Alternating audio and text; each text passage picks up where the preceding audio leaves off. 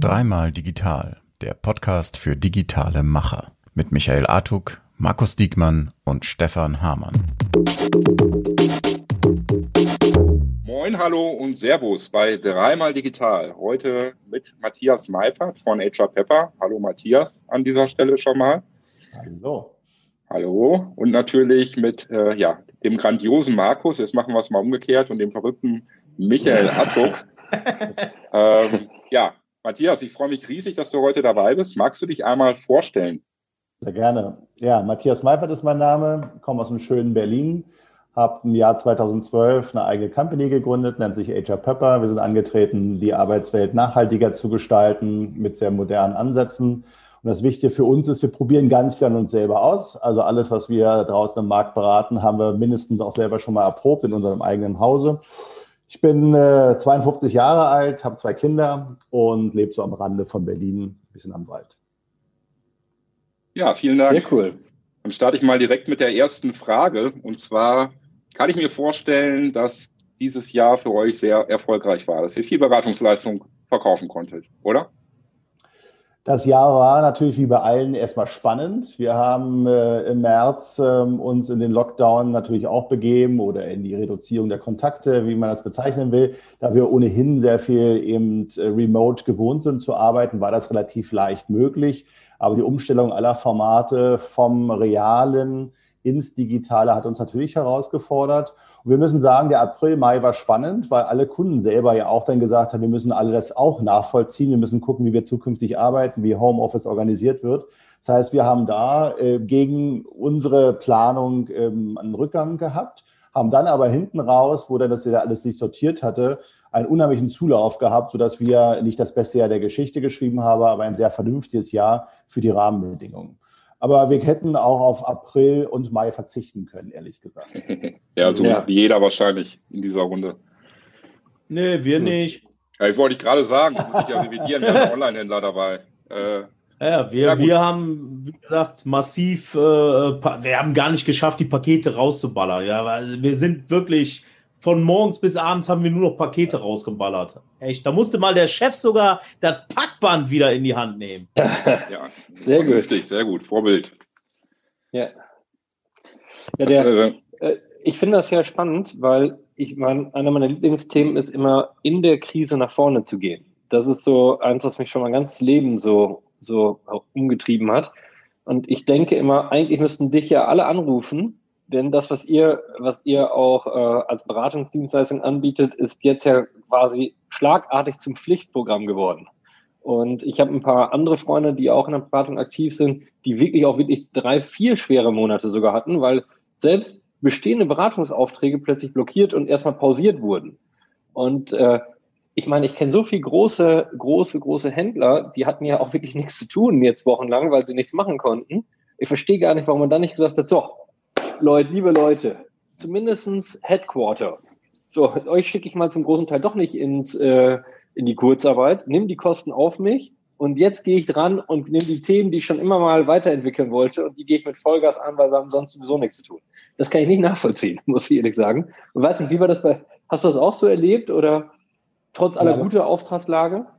Also das ist ja genau, genau auch ein Mantra, was ich äh, genauso singen und erzählen würde, dass in der Krise man eigentlich sich ja neu erfinden muss und darf und ganz im Gegenteil notwendig ist, um gestärkt aus der Krise hervorzugehen. Ich kann das für uns sagen, wir mussten das halt auch tun, weil, wie ich eben beschrieben habe, es ginge nur noch dann eben in Online-Workshops und wir haben diese Instrumente zwar schon mal gehört gehabt, aber nicht alle in place. Also Mural und wie sie alle heißen, die haben wir erstmal ausprobiert und für uns selber gemacht.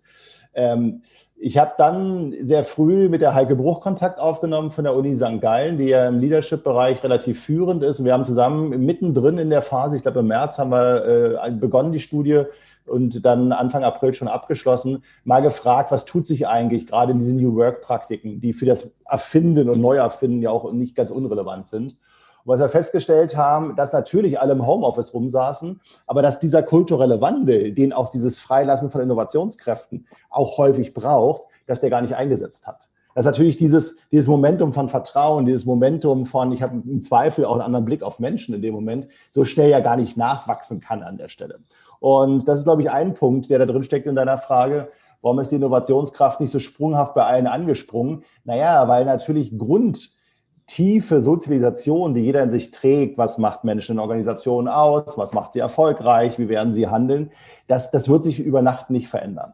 Auf der anderen Seite ist schon der Punkt äh, sehr, sehr relevant. Haben Unternehmensführer, haben Menschen an der Spitze auch wirklich die Verantwortung in die Hand genommen und haben Impulse gesetzt im Sinne von, wir müssen innovieren. Und da habe ich natürlich bei Kunden sehr unterschiedliches auch erlebt. Äh, viele, die auch so beklommen waren, dass sie gesagt haben, wir müssen jetzt wirklich in Kostensparprogramme gehen und ganz viel einstellen. Aber ich habe auch die Gegenteile erlebt, dass sie gesagt haben, wir werden weiter aufbauen, Personal, wir werden weiter diese Chance nutzen. Wir haben zum Beispiel weiter eingestellt in dieser Krisenphase, auch im, im ähm, April und im Mai. Und äh, das hat uns gut getan, dass wir diesen Weg gegangen sind. Aber das ist ein Faszinosum in der Tat. Manche stecken den Kopf in Sand und manche äh, erfinden sich neu in Krisen. Ja, das ist, ich denke, dass neu, also ich denke, dass ich, wenn ich so mal mich so zurückerinnere an meine eigene Historie, dann denke ich immer, dass ich ähm, vielleicht so ähm, mit 20, 21 oder 22 oder auch als Stefan kennengelernt habe, vielleicht galten wir alle als zu wild. Zu, vielleicht hätte man damals gedacht, zu sprunghaft. Damals war eher so, äh, denk zwei Jahre drüber nach und dann rollst du fünf Jahre aus, was du machen willst. Und dann geht es nur in operative Umsetzungs Exzellenz. Retail ist Detail. Denke drei Jahre über Detail nach. Und äh, so sprunghafte wilde Typen, äh, nee, die können nur, darum habe ich mich schon damals mal als unführbar bezeichnet und konnte mich auch immer nur selbstständig machen. Und ich glaube, heute ist das Skillset genau äh, wie du das beschreibst oder ist Typen wie Michael, Artuk oder auch Stefan, die wirklich sich, ja, die immer weiterentwickeln, immer Gas geben. Ich meine, Stefan, guck mal auch mit Shopware 6, weißt du, einfach äh, nächstes Thema hast ja auch nicht gesagt, ich höre jetzt auf und mache einfach nichts mehr. Und äh, du gehst auch dieses Kulturthema an, obwohl ihr schon quasi ja New Digital Culture seid, weißt du? Ist ja wirklich verrückt. Andere hätten gesagt, da habe ich noch zehn Jahre Zeit zu, weil wir sind ja schon ja, zehn Jahre ja, weiter, weil wir schon junge Leute haben. Ja. ja.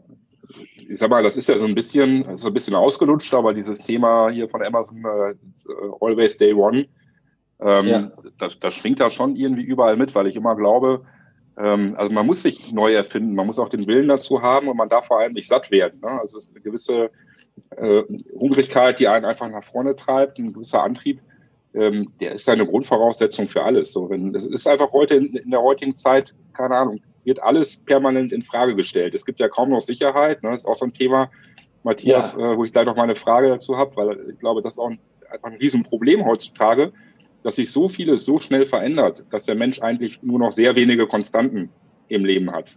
Das, das hat vieles, das kann positive Aspekte haben, wie jetzt im Geschäftlichen, dass einfach meine un, unfassbare Dynamik als Unternehmen entwickelt. Wenn ich überlege, dass es für, früher, keine Ahnung, wahrscheinlich hätte es 30 Jahre gedauert, so ein Unternehmen äh, äh, äh, wie Shopware in der Größe aufzubauen. Ich meine, uns gibt es auch schon 20 Jahre, ist jetzt auch kein äh, Fingerschnipp so, aber mal, diese aber Dynamik bei Shopware. Schneller. Ja, genau. Diese Dynamik bei Shopware, die, die ist ja auch erst seit zehn Jahren da. Ne? Also, dass wir wirklich schnell wachsen und schnell skalieren und schnell nach vorne gehen. Und ähm, ich glaube einfach, dass das, ein, äh, dass das für viele Menschen einfach eine unfassbare Herausforderung ist, da Schritt zu halten und das irgendwie zu antizipieren und äh, da permanent sich in Frage zu stellen und zu überlegen, was muss dann jetzt schon wieder der nächste Schritt sein und was ist eigentlich mein Benchmark im Leben und so weiter und so fort. Das macht Menschen am Ende, äh, ja, es macht Menschen ja auch nicht zwangsläufig glücklicher, sondern eher, äh, ja, eher perspektivloser vielleicht und auch äh, defokussierter. Ne?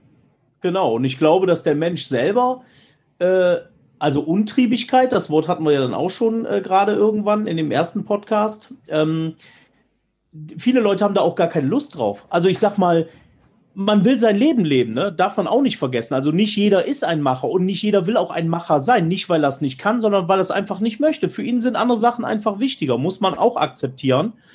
Äh, das, das spielt natürlich auch noch da rein. Ne? In den Zeiten heute, wo, wo viele eben sagen, ich will mehr Zeit für die Familie haben, das muss man dann eben auch äh, anerkennen. Ne? Aber es spielt halt auch in diese ganze Konstellation mit rein. Wer, wer will wie arbeiten? Und äh, ja, fünf Jahrespläne gibt es nicht mehr. Ne? Also wie du gerade gesagt hast, Stefan, es verändert sich so schnell. Wenn, wenn ich heute noch gedacht hätte, ja, ich mache das so, wie ich vor fünf Jahren geplant hätte, pff, dann wäre ich schon lange nicht mehr da. Ne? Du musst immer wieder gucken und es verändert sich so rasant, so unfassbar schnell. Alles, einfach alles. Es ist auch egal, in welchem Bereich du gehst. Ne? Ob es Recht ist, ob es Marketing ist, ob es, boah, das ist heute so, morgen so. Aber da musst du eben mitgehen und dann schaffst du es auch. Dann hast du auch alle Möglichkeiten. Ja. Aber wie du sagst, diese Sehnsucht ja. des Menschen nach einer gewissen Stabilität und nach einer gewissen Ruhe, die ist natürlich auch ein Stück natürlich in Personen angelegt, zumindest in einigen. Ja. Und ich finde diesen Perspektivwechsel so wichtig, wie du ihn gemacht hast. Nicht jeder ist der Macher, nicht jeder ist so der, der Motor, der nach vorne geht. Äh, nicht jeder ist so besessen auch von seinem Business. Also das muss man halt auch ganz bewusst mal sagen. Äh, ich sehe das ja in einer schönen Stadt Berlin, wie wir gerade mit dem Impfen hier anfangen. Heute wurden die ersten Impfzentren wieder geschlossen, weil, weil keine Nachfrage da ist. Das zeigt also, wie super da organisiert wurde offensichtlich. Und da siehst du, wie viel Energie Menschen hinter irgendwelche Themen bringen, egal was für Thema da an der Tür steht. Und ich denke, ähm, das müssen wir halt auch in meine Rechnung stellen. Auf der anderen Seite, ja, wir leben in einer Zeit, wo die Dynamik extrem ist und Corona ist natürlich ein Brennglas gewesen an Dynamik. Das müssen wir fairerweise sagen. Also als für eure Welt des Onlinehandels, wo einfach wahnsinnig viel auch Zulauf war, aber auch die Welt von, von diversen anderen Branchen, auch, auch Gastronomen, es gibt ja auch welche, die jetzt in diesen Tagen auch halbwegs überleben, indem sie eben umgestellt haben ihr Geschäftsmodell, andere wiederum nicht. Also äh, wir haben in Berlin hier Blume 2000, weiß nicht, ob die bundesweit aktiv sind, das sind Blumenhändler. Ja äh, meine Frau hat jetzt versucht, die Neujahrsgrüße, die wir so traditionell in der Nachbarschaft verteilen, zu bekommen, diese kleinen Hyazinthen, kennt ihr vielleicht. Ja, du kannst einzeln im Online-Shop bei äh, Blume 2000 bestellen und dann 4,50 Euro pro Versendung zahlen. Das heißt, wir können jetzt 15 Mal eine einzelne Hyazinthe bestellen für 4 Euro Lieferkosten. Da, da hat sie extra angerufen, da können wir nicht mal einen Tender machen von irgendwie 15, weil wir haben so viele Nachbarn bei uns dagegen. Nee, geht nicht. Also so viel zum Thema Adaptionsfähigkeit von, von Systemen und Organisationen. Ähm, ja. Aber ich glaube, wir müssen Menschen, wir müssen da wirklich auch aufpassen und der Populismus in vielen, auch europäischen Ländern hat viel damit zu tun, dass wir eben ähm, möglicherweise zu wenig auch zuhören an dem Punkt. Ja, wir, ja. wir müssen uns da nicht kein Kniefall vormachen. Wir sollten es nur zur Kenntnis nehmen, dass nicht jeder die gleiche Geschwindigkeit erleben kann und möchte. Ja. Mhm. Aber glaubst du nicht auch, dass ja.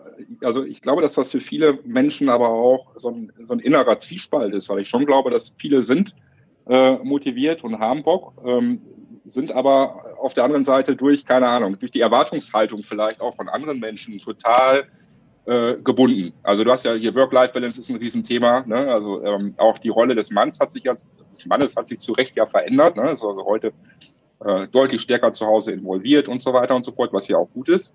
Auf der anderen Seite aber am Ende äh, ja, werden ja auch, äh, weiß ich nicht, ganz viele unterschiedliche Erwartungshaltungen auf unterschiedlichen Ebenen in so eine Familie oder auch ja. bei jedem Menschen ähm, werden mit reingebracht. Und am Ende führt das, glaube ich, auch bei vielen zu so einem inneren Zwiespalt, dass man gar nicht weiß, wo soll man jetzt in welchem Moment welchen Fokus auf welches Thema legen. Also das ist das was, was ich auch ehrlich gesagt bei mir selber beobachte. Ne? Also bei mir ist das auch ein Thema. Also man hat einfach unterschiedliche äh, Aspekte des Lebens. Man, also in meinem Fall, ich habe Kinder, ich habe eine Ehefrau, ich habe ein Haus, ich habe einen Garten, ich habe eine Firma, die schnell skaliert, ich habe Freunde, Verwandte und so weiter und so fort man ist ja permanent eigentlich am Jonglieren und am gucken, wie kann ich jetzt irgendwie allem gerecht werden, ohne dass ich mich dabei, keine Ahnung, selber zerreiße. So. Und ich glaube, das gleiche Thema, das haben ja im Prinzip alle Menschen und das ist irgendwie auch extremer geworden, da finde ich. Ich glaube, das Schlimmste ist die Erwartungserwartung, nämlich die Erwartung, die du glaubst, die du erfüllen musst. Ne? Also das ja. ist äh, in dem ganzen Spiel auch eine Dimension, die du auch nochmal dazu addieren musst.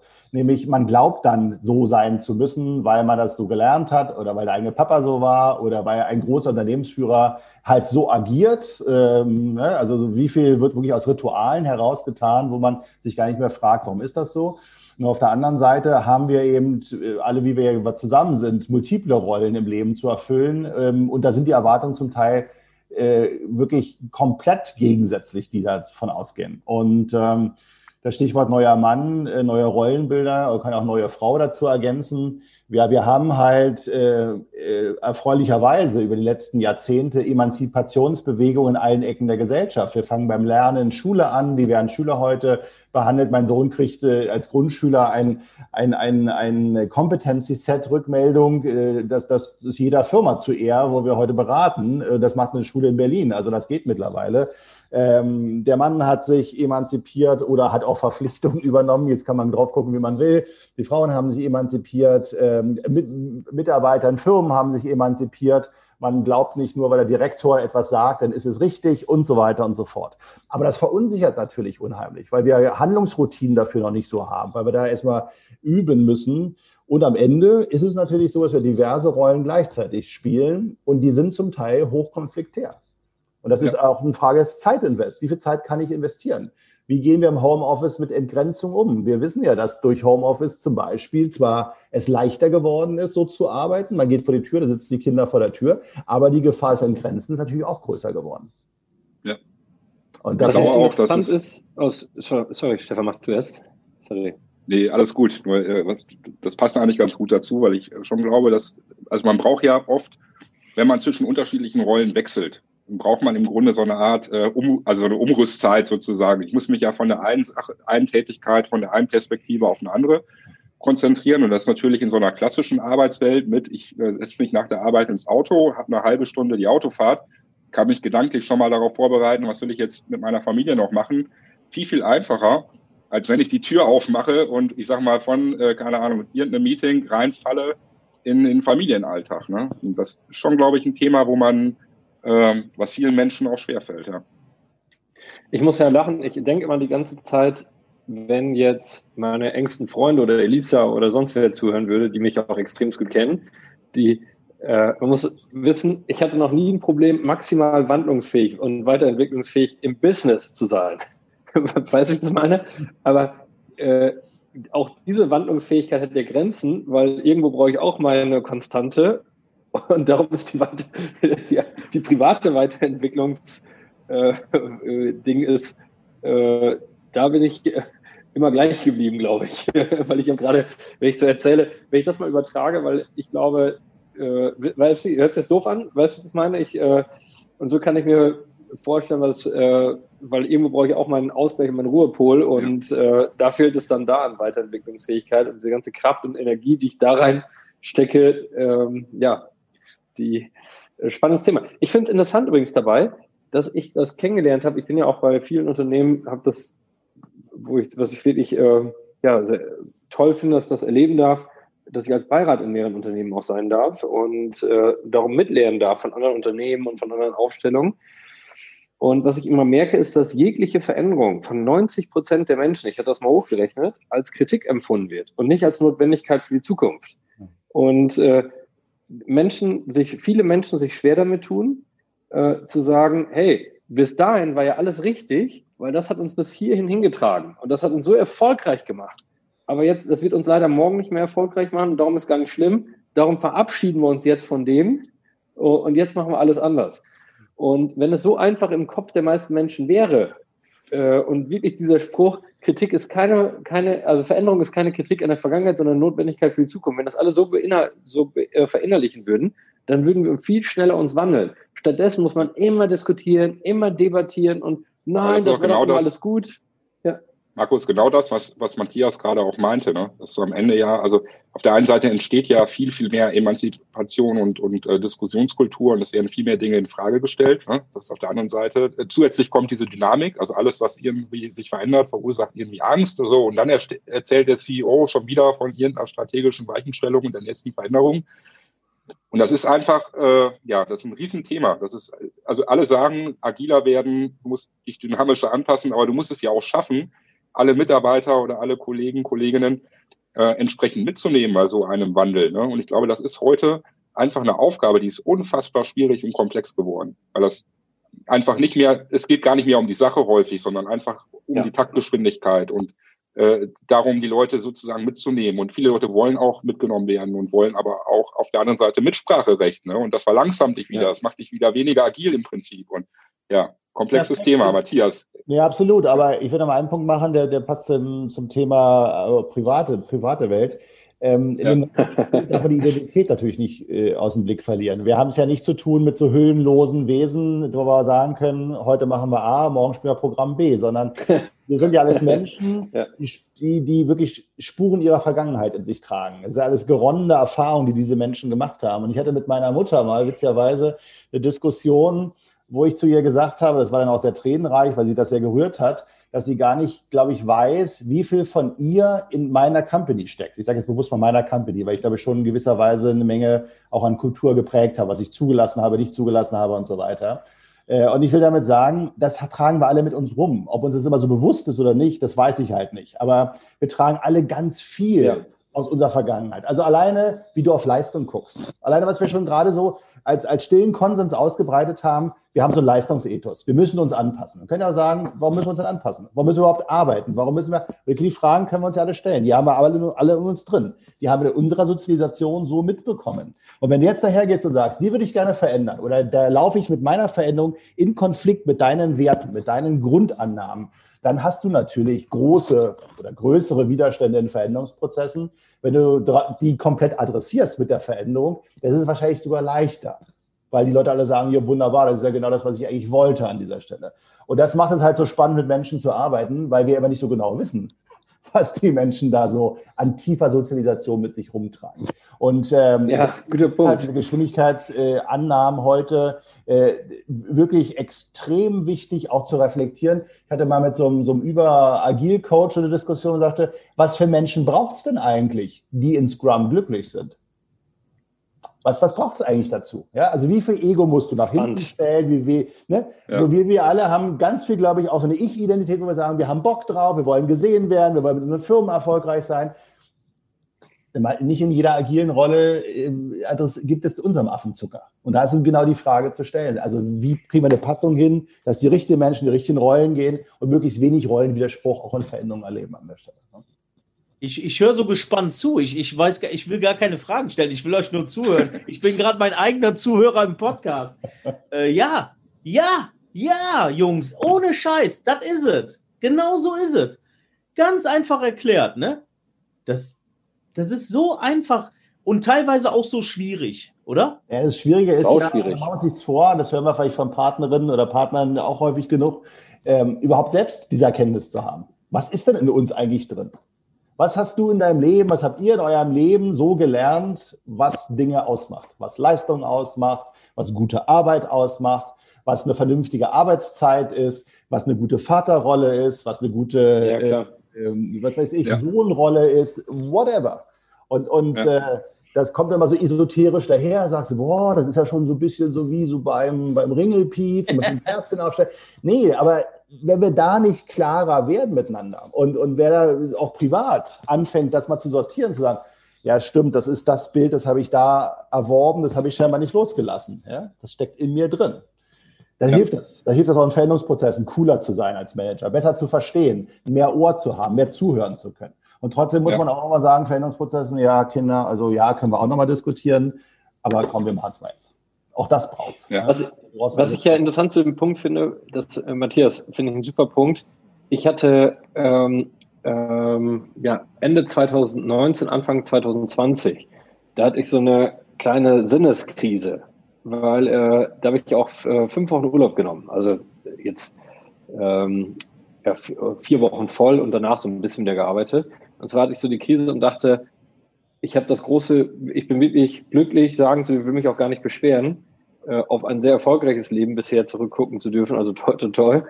Ähm, mit tollen Menschen verbringen zu dürfen, tollen Freunden, toller, tollen Kindern und alles und auch beruflich äh, bisher alles glatt gegangen. Es gab ein paar Tiefen dabei, aber es kam immer wieder raus und am Ende ganz gut. Und dann dachte ich, aber irgendwie werde ich allen, also ich äh, beruflich klappt alles so gut, aber ich kriege hier privat, äh, weißt du, da bin ich ein super Spaßpapa, aber so dies, äh, der, Alltags, der Alltagsmensch, auch bei meinen Freunden. Ich bin ein super Spaßfreund. Und wenn einer richtig Probleme hat, bin ich auch da, aber so den ganzen Alltag, den kriege ich wirklich so, äh, da hatte ich echt äh, Thema und dachte so, ich muss mal alles runterfahren und muss mich vielleicht, jetzt muss ich, dann fiel mir ein, guck mal, ich habe mich auch saujung selbstständig gemacht und habe eigentlich gedacht, so selbst im Studium, die ganze Partyzeit habe ich nicht so richtig mitgemacht. Da habe ich auch schon so irgendwie Business gemacht. Stefan und ich können uns auch nicht beschweren, wir haben schon ein paar viele Biere zusammen getrunken, auch in jungen Jahren. Aber es war auch alles Business, weißt du, es war nie so dies einfach ungefangen, äh, selbst wenn Stefan, Thomas und ich damals Bier getrunken haben, haben wir den ganzen Tag über Business uns dabei unterhalten. Also nie so einfach so umgezogen. So, und dann habe ich mir so einen buddhistischen Psychologen und Coach geholt und habe das mal mit dem gemacht und äh, habe dem erstmal hin und habe dem gesagt, so, jetzt sag mir einfach, drei Optionen und ich wähle eine aus und dann sagt mir genau, wie ich, ich bin diszipliniert, dann sagst du mir genau, wie ich die machen soll. Und dann sagst du dir erstmal, so funktioniert das nicht, setz dich jetzt erstmal hier hin und hör mir zu. Und am Ende kam raus, gibt da einfach, äh, anscheinend macht dich das ja am Ende so nach einem halben Jahr kam raus, sei doch einfach der Spaß-Daddy, sei einfach der Spaßkumpel und äh, gib einfach Vollgas, weil wenn man das einen dir nimmt, scheint nicht, scheint aber ein Großteil deines Lebens, was dich sehr glücklich macht, einfach weg zu sein. Und rede einfach mit allen so offen darüber. Äh, also von der fand ich, das habe ich mich gerade sehr wiedergefunden, als du das beschrieben hast. Das, danke dafür nochmal. Ja. Okay, gerne. Ja, und das, das Schlimme ist halt, dass, dass, dass viele Menschen eher im normativen Leben sind. Dass sie dann glauben, wieder Stichwort Erwartungserwartung, sie müssen so sein. Sie müssen so agieren. Und das ist natürlich dann äh, eher so auf dem Weg zur Lebenslüge. Ne? Deswegen einfach offen dazu zu stehen und zu sagen, ich habe dieses Bedürfnis auch und jetzt muss man gucken, in welcher Umwelt dieses Bedürfnis auch funktioniert an der Stelle. Ne? Ja. Er ist natürlich. Nochmal eine. Äh, ja. Ist ein Satz ja, nur, ist natürlich ist schwierig. schwierig ja, das ist, das, das merkst du im privaten Umfeld einfach, wenn du dann sagst, nee, ich will diesen ganzen Wahnsinn nicht mehr mitmachen. Ne? Hier da ein Geburtstag und da irgendwie eine Weihnachtsfeier und das und das und da, wo du einfach sagst, ich, ich ja. will das eigentlich gar nicht, ja. Und das ist überhaupt nicht böse gemeint gegen die anderen oder gegen deine eigene Family oder so, sondern du selber sagst einfach, das ist nicht dein Weg, du willst das nicht. Ne? Und das verstehen dann die anderen nicht und sehen das dann direkt als, als äh, ja, Kritik oder als irgendwas Böses an. Und das wäre schon cool, wenn, wenn da äh, viele Leute den anderen Leuten auch mal so ein bisschen Luft zum Atmen lassen und einfach sagen, ja, lass ihn doch machen, wie er ist, solange er ein guter Mensch ist und äh, irgendwie keinen keinen umbringt oder weiß der Kuckuck äh, ja. Äh, sich sozial verhält, ist doch, ist doch alles gut. Und das fehlt so ein bisschen, glaube ich, glaube, der Gesellschaft. Was momentan. man nicht unterschätzen sollte, ist, glaube ich, dass Rituale ganz viel Identität ersetzen. Ne? Dass dieses Äußerliche, also wir haben ein Weihnachten, was immer gleich aussieht, der Weihnachtsbaum steht immer in der gleichen Ecke, die Eltern und da, da, da kommen, Kirche, nicht Kirche, also alles, was man tut, ersetzt denn eigentlich, wo ist eigentlich mein Ich in dem? Was du sagst, ist genau, also eigentlich brauchen wir mehr Ich und mehr, mehr, mehr, mehr auch Toleranz dem Ich gegenüber. Nur häufig ist das eben andersrum, dass die Rituale dann die Identität ersetzen. Und dann ist es halt schwierig, ja. da bist du in Konflikten sofort drin. Ne? Ja. Ja, ja, genau. vor allem, wenn man in so einem Umfeld, äh, ähm, und das ist ja in der Firma das Gleiche, in so einem Firmenumfeld, äh, ich habe das zum Beispiel sehr häufig erlebt, zum Beispiel, als wir zu Beta Bett gegangen sind, Sarah Volkmann und ich damals, meine Kollegin. Und Sarah Volkmann war für den Aufbau der E-Commerce-Abteilung äh, zuständig. Und äh, man wollte eigentlich, dass diese E-Commerce-Abteilung, dass die sehr äh, eigenständig agiert und Vollgas gibt. Und man wollte sagen, dass die sich, die muss nicht, wir wollten Kanal-Exzellenz leben. Das heißt, die können auch andere Dinge stärker bewerben als das stationäre Geschäft, weil äh, weil wenn der Online-Kunde anders tickt, soll er auch anders bedient werden. Aber sie wurden wie Fremdkörper behandelt. Weil eigentlich wollte jeder, dass diese E-Commerce-Abteilung, die auch mit sehr viel Macht ausgestattet wurde, dass sie sich unterordnet, schön brav alles übernimmt, die Regeln, die jetzt zum Beispiel dann bei der deutschen Tochter vorherrschten. Bitte seid einfach nur so. Erst wurde gesagt, bitte verändert hier alles, aber eigentlich meinten sie, äh, bringt frischen Wind rein, aber macht schnell das Fenster wieder zu, damit es nicht zu windig wird. So. Und äh, das fand ich eine interessante Erfahrung. Ähm, und was ich damals zum Beispiel auch falsch gemacht habe, würde ich heute nicht äh, so machen. Ich habe das damals dann, weil ich äh, aus der Holding herauskam und relativ frei, ich habe es mit zu viel Gewalt durchgepeitscht. Weißt du, ich das meine? Und ähm, ich hätte heute mir viel mehr Zeit gelassen, die Leute mit auf diese Reise zu nehmen. Weil ich glaube, zum Beispiel, das würde ich auch selbstkritisch sagen, ähm, das kannst du so machen, äh, dann verankert sich es aber zu langsam. Das meine ich nicht, dass man nicht trotzdem schnell die Entscheidung trifft, was verändert werden muss, aber das, wie es dann umgesetzt wird, das dann tatsächlich im langsameren Takt. Ja. Also ich kriege auch eins meist in meinem Managementleben nicht so hin äh, oder häufig kriege ich es mittlerweile hin, aber auch nicht so einfach. Und das ist so dieser Satz, eigentlich handelt jeder Mensch plausibel vom Hintergrund seiner Interessen. Also dieses, dieses Gefühl wirklich zu haben, zu sagen, wenn Menschen nicht mitgehen mit deiner Geschwindigkeit, wie du es gerade beschreibst, dann hat das einen Grund. Dann, dann ist das, weil die noch nicht überzeugt sind oder weil andere Dinge eine Rolle spielen. Äh, und da muss man, finde ich persönlich, sehr auch an seiner eigenen Ungeduld arbeiten, was das angeht. Ja. Wenn man selber von Dingen überzeugt ja. ist, heißt noch lange nicht, dass die Umwelt mitgegangen ist. Und, ähm, aber Menschen sind, das ist jetzt meine Lebenserfahrung, nicht per se boshaft, sondern es ist dann eben, dass sie vom Hintergrund ihrer Interessen eine andere Alternative für sich sehen oder wählen wollen, weil sie sagen, das ist ja. einfacher. Und wenn man ein bisschen mehr Demut davor hätte, auch in Veränderungsprozessen, würde einem es vielleicht leichter fallen, auch, auch dieses Mitnehmen, mitnehmen klingt immer so, das sind passive Menschen, die beim Bus einsteigen lässt. wählen. Also Veränderung heißt ja. eigentlich, ein Mensch muss es aktiv für sich wählen. Ich will das bei Shopware, ich will das so, ich will diesen Weg so gehen. Das ist eigentlich gute Veränderung, ja. wenn das gelingt deswegen ist es ja so wichtig, dass man, keine Ahnung, im Management, es hört sich auch natürlich immer einfach an, aber dieser Perspektivwechsel, ne, sich auch die Fähigkeit zu haben, sich in die Rolle eines anderen reinzuversetzen, das ist, glaube ich, schon ein wichtiges, äh, einfach ein super wichtiges Thema. Ne? Weil es ist so, wie du sagst, also. Sagen, ich sag doch mal, sag doch mal, wie du auf die Welt jetzt guckst. Beschreib mir die Welt aus deinen Augen. Ne? So gibt es ja, so ja. von unserer äh, nationalen Ikone Helene Fischer irgend so ein Lied, ich will die Welt mit deinen Augen sehen oder so, habe ich mir sagen mhm. lassen. Ich höre sowas nicht, aber Genau, Natürlich nicht. Ja, ja, ja. Ich wurde mal gezwungen, ohne Quatsch, ich wurde mal gezwungen, aus beruflichen Gründen zu einem Konzert zu gehen. Äh, ja. So. Aber ja, natürlich, das, äh, das glauben wir dir, absolut. Äh, er zwinkert die ganze Zeit also in den Augen, das könnt ihr nicht sehen. Ja. Ähm, wir hatten ich, ich, glaube persönlich Jungs, auch, dass dieses, also, ja, Michael? Ne, mach. Ach so, okay. Ähm, gerade das Thema Perspektivwechsel, also was ich, was ich festgestellt habe, dass viele Informationen und viel von dem, was man vielleicht rüberbringen will, schon wirklich in der Kommunikation verloren gehen.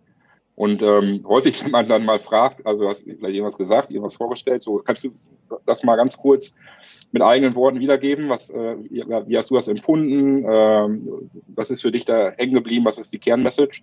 Da wundert man sich manchmal, äh, wie wenig von dem, was man eigentlich erklären wollte, äh, bei einem Gegenüber auch tatsächlich angekommen ist. Ne? Also auch das hat ja wieder unterschiedlichste Gründe. Also Lebenserfahrung, keine Ahnung was. Ähm, aber das ist manchmal auch ein ganz, ganz wichtiges Instrument, das wirklich einmal zu rekapitulieren, um sicherzustellen, dass auch alle wirklich den gleichen Informationsstand haben. Ne? Und man sich nicht dann am Ende, wer sich nicht um irgendwas dreht, wo man eigentlich davon ausgegangen ist, dass das schon lange klar ist. Das war jetzt aus meiner also, beruflichen Erfahrung. Ja. Das ist schön. Da, da, da, schließt sich jetzt meins irgendwie so ein bisschen an. Die, die Frage ist ja, also wir reden ja dann jetzt auch irgendwie so ein bisschen über Arbeitnehmer, ne? Ähm, Matthias, vielleicht mal so an dich. Äh, wie, ver ich hatte das am Anfang irgendwo in dem Podcast drin. Wie verändern sich eigentlich aktuell die Erwartungshaltungen der Arbeitnehmer? Also wie, wie, äh, wie, wie ticken die? Was ist denen eigentlich wichtig? Ich meine, ich habe ja gesagt, viele wollen mehr Familie und so weiter, aber das ist ja eigentlich überhaupt nicht mein Kernthema. Das ist ja eher dein Kernthema. Wie nimmst du das wahr? Wie ist das bei euren Gesprächen? Wie ist der normale Mensch in, in Gänsefüßchen, normaler Mensch, ja? Also wie, wie tickt der eigentlich aktuell? Ich, ich glaube, die Schwierigkeit in der Antwort liegt darin, dass es diesen normalen Menschen halt nicht mehr gibt. Also dass es immer dieses plurale Wesen gibt, der sehr unterschiedliche äh, Dinge auch in Arbeitskontexten bringt. Ähm, wir verfolgen ja regelmäßig die, die Studienlagen zu Generationen und zu Erwartungen von Arbeitnehmern äh, oder jetzt aktuell zur Frage Selbstständige. Natürlich ist so eine Corona-Krise ganz stark eine Renaissance von Sicherheitswerten. Wir haben gerade wieder einen großen Zulauf zu öffentlichen Arbeitgebern, zu stabilen Arbeitgebern, weil man eben das, was wir eingangs diskutiert haben, Veränderungsdruck, Veränderungsgeschwindigkeit im Zweifel nicht so mag oder auch das Risiko, arbeitslos zu werden. Und ich will das gar nicht, also es ist so leicht als Unternehmer zu sagen, ja, das ist doch so ganz easy. Auf der anderen Seite, wenn du eben in deinen Sachzwängen da drin steckst, äh, sollten wir auch da mal eine Lanze für Menschen brechen, die, die das für sich sehr stark spüren, die vielleicht in ihrer eigenen Jugend einen Vater erlebt haben, der in Insolvenz ging und so weiter. Also das, das ist das Thema. Ähm, wie verändert sich's? Ähm, ich würde sagen, wir haben es mit der starken Mündigkeit zu tun heutzutage. Also die, die, nicht nur die Sehnsucht, sondern einfach die latente oder auch die deutliche Erwartung, ich darf mehr mitreden in Organisationen, das hat ja auch viel äh, von anderen Sozialisationsinstanzen zu tun, also sprich Schule, Elternhaus. Ähm, meine Frau sagt manchmal so ein bisschen flapsig zu seinen beiden Kindern, wenn sie mal wieder ein bisschen übers Maß hinausgehen. Äh, in Frankreich dürfen Kinder bei Tisch nicht sprechen. Ähm, also bei Hofe ist durch ein paar Tage schon her. Aber das ist ja. genau so ein Hinweis darauf. Ähm, wir haben es gerade mit der hohen äh, Mündigkeitserwartung zu tun. Oder dass auch junge Leute glauben, in jeder Organisation zu jedem Thema Sprach berechtigt und sprachfähig zu sein. Und auch das ist etwas, was, was heute nachzeichnbar ist. Nur ich würde kommen zum Anfang der Antwort zurück. Hey, das ist hochplural. Das gibt eben Menschen, die sind so und es gibt auch genügend, die sagen, ich nehme die Sachzwänge, ich wähle die Sachzwänge und halt meine Klappe und gehe dann in eine Organisation, wo ich nicht so mitreden kann. Auch das gibt es. Ja. Und das ist die große Frage. Ich finde das ja, ich möchte, also ganz kurz, ich möchte nur eine Sache dazu loswerden, weil das Thema äh, interessiert mich immer auch brennend, beschäftige mich auch sehr intensiv mit. Äh, ich glaube ja, es gibt einen großen Unterschied von Firmenphasen. Und äh, das, ich meine, das ist jetzt kein Glaube, aber ich meine, zum Beispiel Firmen in der Krise oder die jetzt sich dringend verändern müssen, weil die Märkte angegriffen sind, die sich weiterentwickeln müssen, äh, ähm, ich sehe fast nur Unternehmen, die wirklich erfolgreich am Anfang sind oder im Veränderungsprozess am Anfang mit einem starken Entscheider, der das Was sehr klar vorgibt und das Wie es umgesetzt wird, maximalen Freiraum für die Leute. Und ich glaube, was nachher, äh, wenn man ähm, näher, sagen wir mal, im sukzessiven besser machen ist, dann kann man wieder viel Mitspracherecht. Aber ich glaube, wir verwechseln gerade, und das, das ist persönlich, was ich auch gesellschaftlich merke, ich glaube, wir verwechseln gerade, weil jetzt wirklich viele, in vielen Unternehmen äh, erlebe ich das wirklich immer, denken, sie dürften auch bei dem strategischen Was mitreden. Und mittlerweile, äh, mit welcher Selbstverständlichkeit. Ich habe letztens noch in einem Unternehmen Mitarbeitern erklärt, ihr seid weder die Gesellschafter, ihr seid noch der Geschäftsführer, noch seid ihr der Beirat. Äh, das ist nett und wir nehmen alles zur Kenntnis und nehmen das auch ernst. Aber die Entscheidung über das strategische Was, ob wir in dieses Land gehen oder auch nicht, treffen nur wir. Und das ist, und da kannst du auch, also sorry, das ist, äh, da sind wir auch nicht auf Augenhöhe. Ich möchte, diese Augenhöhe wird auch immer so überdramatisiert. Äh, ich meine, jeder ist mal nicht auf der Augenhöhe. Wenn ich mit einem tollen Sportler zusammen Fahrrad fahre, der viel besser ist, sind wir auch nicht auf Augenhöhe. Da kann ich mir zehnmal einbilden, dass ich Chef von Rose bin, sind wir trotzdem nicht auf Augenhöhe wenn ich äh, bei Rose das strategische Was entscheide, sind wir auch nicht auf Augenhöhe, sondern das darf ich entscheiden. Und so äh, beim strategischen Wie maximale Freiheit. Und ich glaube, das muss, weil ich sehe einen gefährlichen Trend, dass jetzt Unternehmen probieren, alles zu demokratisieren. Und ich sehe es wirklich bei ganz, ganz bei Unternehmen, die sich so langsam weiterentwickeln, sehe ich das größte Problem, dass man probiert, alles zu demokratisieren. Mhm. Ja. Wo, wobei und, ich da wirklich ein Stück widersprechen, ähm, weil aus der Governance einverstanden. Das ist so. Also da gibt es ein deutschen, deutsches Gesellschaftsrecht und da brauchen wir nicht drüber reden, wer welche Fragen zu stellen hat. Ich glaube, es hat dann sehr oder hängt eng damit zusammen, was du für ein Geschäftsmodell hast und was für Menschen mit dir arbeiten. Ähm, zum Beispiel haben wir einen sehr partizipativen Strategieprozess bei HR Pepper, weil wir nur Wissensarbeiter dort haben. Aber wir sehen auch dort Unterschiede zwischen reifen Beratern, die sehr gut und sehr klar den Diskurs führen können, Jüngeren, die interessiert mitdiskutieren, aber auch ähm, im Zweifel nicht da den klaren Blick haben und ein Office, äh, die sagen, ja, gute Diskussion, aber da kann ich gar nicht so viel beitragen. Und ähm, da würde ich den, den Punkt schon, schon nehmen. Auf der anderen Seite, ähm, ich lasse mich da sehr, sehr gerne, sehr breit auch beraten an dem Punkt. Und wir, wir haben viele Entscheidungen demokratisiert, aber ich habe eben als Gesellschafter und als äh, Managing Partner immer auch natürlich ein, ein Vetorecht in den Dingen.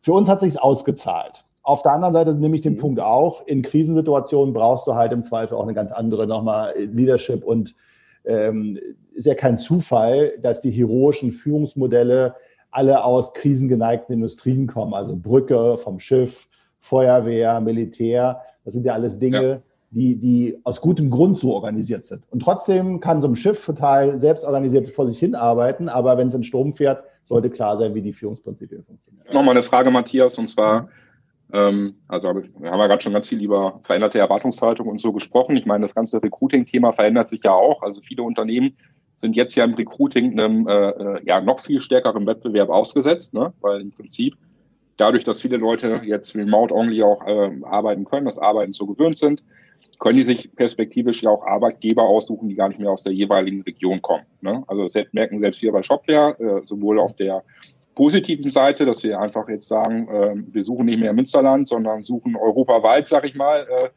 die unterschiedlichsten Stellenprofile aber natürlich auch auf der negativen Seite, dass auf einmal in Anführungszeichen sich auch ähm, äh, Arbeitnehmer bei uns sozusagen für einen anderen Arbeitgeber entscheiden, der gar nicht aus dem Münsterland kommt, so der einfach äh, ein viel besseres Angebot äh, macht, so weil er einfach wesentlich größer ist als Shopware zum Beispiel.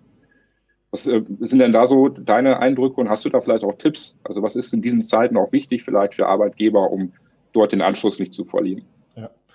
Also ich glaube, am Ende des Tages ist, ist die Frage der, der kulturellen Identität, manche nennen das ja irgendwie Kultur, aber das, was es ausmacht, bei einer Company zu sein, das, das muss halt auch in Zeiten von sehr viel Remote Work hochgehalten werden. Und äh, wenn uns das nicht gelingt, dann sind die Zentrifugalkräfte natürlich groß von Organisationen und dann ist eben es am Ende söldnerhaft. Du kannst dann von A nach B wechseln, gerade wenn alles von Remote zu machen ist, dann, dann bist du halt in dem Modus, wie, wie es ja auf den Ideenplattformen, Freelancer-Plattformen äh, zuhauf gibt. Menschen, die sitzen an Offshore-Plätzen, zumindest haben sie einen Rechner da angemeldet, dass sie wenig möglichst Steuern zahlen und sitzen am Wasser und machen da ihr Geschäfte. Ähm, das ist das Extrem.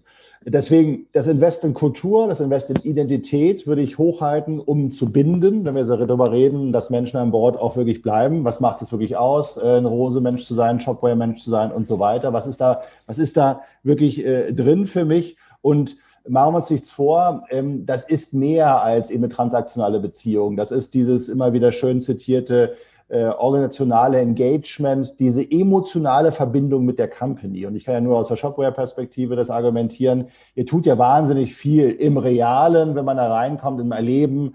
Und ich denke, habe ja gehört, was ihr auch so im Digitalen alles gemacht habt. Da tut ihr ja auch viel und versucht viel diese Bindung herzustellen.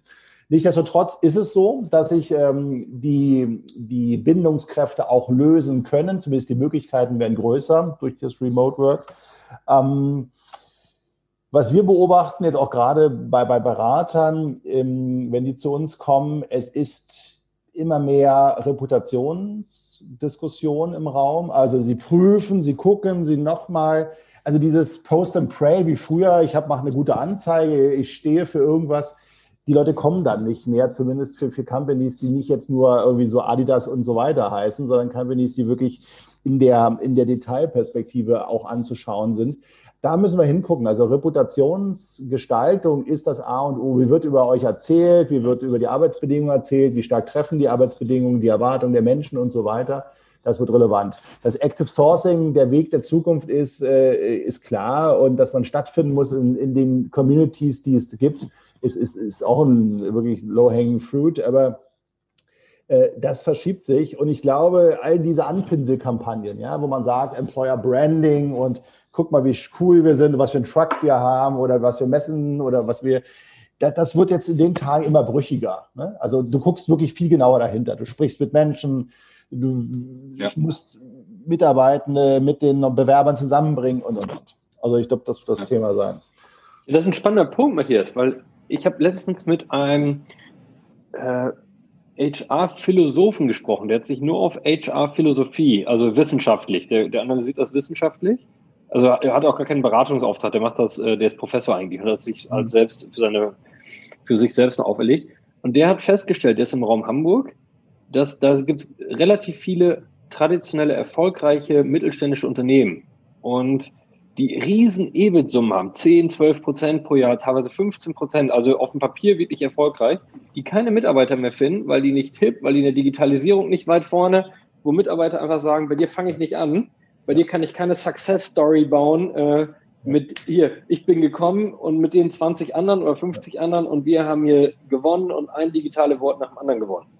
Ja. Äh, und er sagte, dass das wirklich interessant ist. Und dann kannst du noch sagen, aber wir sind ein solides, zukunftssicheres Unternehmen, wir haben 15 Prozent EBIT, oh, gern, das interessiert mich nicht.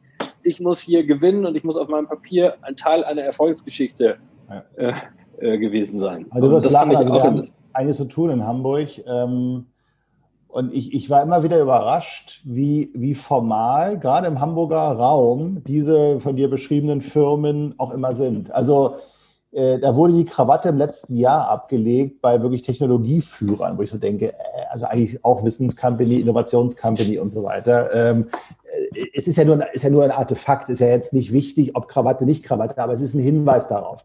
Und was wir sehen, ist, dass in diesen Organisationen sehr viel auch tradierte Managementmuster noch Raum haben. Das sehr, sehr noch klassisch geführt wird in klassischen Strukturen.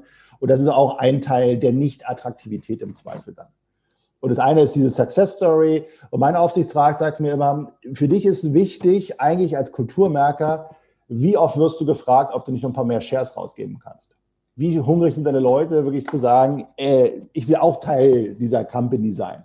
Und äh, das ist natürlich zugegebenermaßen bei den großen Traditionsfirmen eher schwer möglich. Und das ist sicherlich ein Teil der Antwort. Super spannend. Wir haben unsere äh, angepeilte halbe Stunde schon lange überschritten, aber äh, ich glaube, die Diskussion und die Punkte waren einfach super interessant. Die werden auch für viele Zuhörer sehr, sehr spannend sein. Ich glaube, wir haben noch Zeit ähm, für eine letzte Frage. Michael, Markus, habt ihr da noch was auf den Lippen? Nee, ich bin, bin im. Ja. Ich muss mal nachdenken. Muss ich erstmal alles verarbeiten hier. ich ich habe noch eine Frage, Matthias. Sag mal, ähm, ähm, wenn, was sind, was, wenn man jetzt sich mit dem Thema beschäftigt und man noch gar nicht damit angefangen ist für die Hörer, was sind jetzt die wichtigsten ersten, äh, was muss vorbereitet werden, bevor man, egal ob dich oder einen anderen, bevor man jetzt mit dem Prozess startet und im Extern auch, was muss die Firma vorher als Commitment gemacht haben, damit es erfolgreich mit, mit äh, dem Change und mit einem Beratungsunternehmen funktionieren kann? Naja, ich würde erstmal die Frage klären, was ist überhaupt ein Veränderungsbedarf dort? Und den solltest du für dich geklärt haben. Also klar zu sein, warum will ich eine Veränderung machen? Und äh, das auch abgewogen von wieder Erwartungserwartung. Also ist es gerade schick, weil alle agil werden wollen, dass ich auch agil werde? Oder habe ich aus einer Stacy-Matrix abgeleitet wirklich einen Bedarf, weil mein Geschäftsmodell gerade so unstabil ist, Dinge dort in diese Richtung zu tun? Also dieses Warum gut zu klären und ein bisschen über sich selber nachzudenken, wie man so unterwegs ist in der Company, hilft auch ungemein, ähm, weil man dort eben äh, gut aufbauen kann. Denn machen wir uns nichts vor, in einigen Organisationen, ich sage nicht in allen, aber in einigen ist natürlich das, das Top-Management, das Management auch ein, ein, ein großer, äh, im Zweifel Behinderer oder Beförderer von den Veränderungen, die da stattfinden. Das heißt, diese Selbstreflexion fängt natürlich dort ganz stark an. Sehr cool. Sehr schön. Noch einen finalen Tipp, Matthias, den äh, du allen Zuhörern äh, mit auf den Weg geben möchtest? Ein finaler Tipp. Also den, den, den Optimismus, den Spaß und das Lustvolle an dem ganzen Handel nicht zu verlieren. Und ähm, ich glaube, das ist, ist bei allen größeren Sachen, die man im Leben je gemacht hat, ob man irgendwie lange Läufe vorhatte oder ein Fahrradrennen machen wollte oder auf den Berg steigt oder eine Firma gründet oder oder. Äh, also nicht nur mal auf die Top-Perspektive und das Gipfelkreuz zu gucken, sondern zu sagen, Schritt für Schritt und das lustvoll zu tun dann funktioniert das. Und ähm, das ist so mein Tipp. Ja, ich sage immer in meinem Leben, ich mache es mal spaßeshalber, mal gucken, was da rauskommt. Und das ist meist sehr erfolgreich gewesen. Ich möchte noch eine abschließende Sache meinerseits sagen, wenn ich darf, Stefan. Eine noch. Natürlich, natürlich. Dann, äh, ich fand das nämlich spannend, ich wollte nur nicht eben da so, un, so unterbrechen. Ich sehe das nämlich genauso wie du, Matthias. Ich sehe auch, kein, ich sehe eigentlich 99,99 Prozent macht nichts böswillig von Mitarbeitern sondern entweder haben sie das Thema noch nicht gut genug verstanden und den Bedarf dahinter oder sie haben keine Ressourcen. Mit diesen zwei Argumenten äh, ja, erklären wir uns immer alles und von böser Absicht gehen wir nie aus. Sehr gute Schlussworte. Alles klar. Matthias, vielen, vielen Dank für deine Zeit. Danke auch an Michael und Markus. Und äh, ja, liebe Zuhörer, bis bald.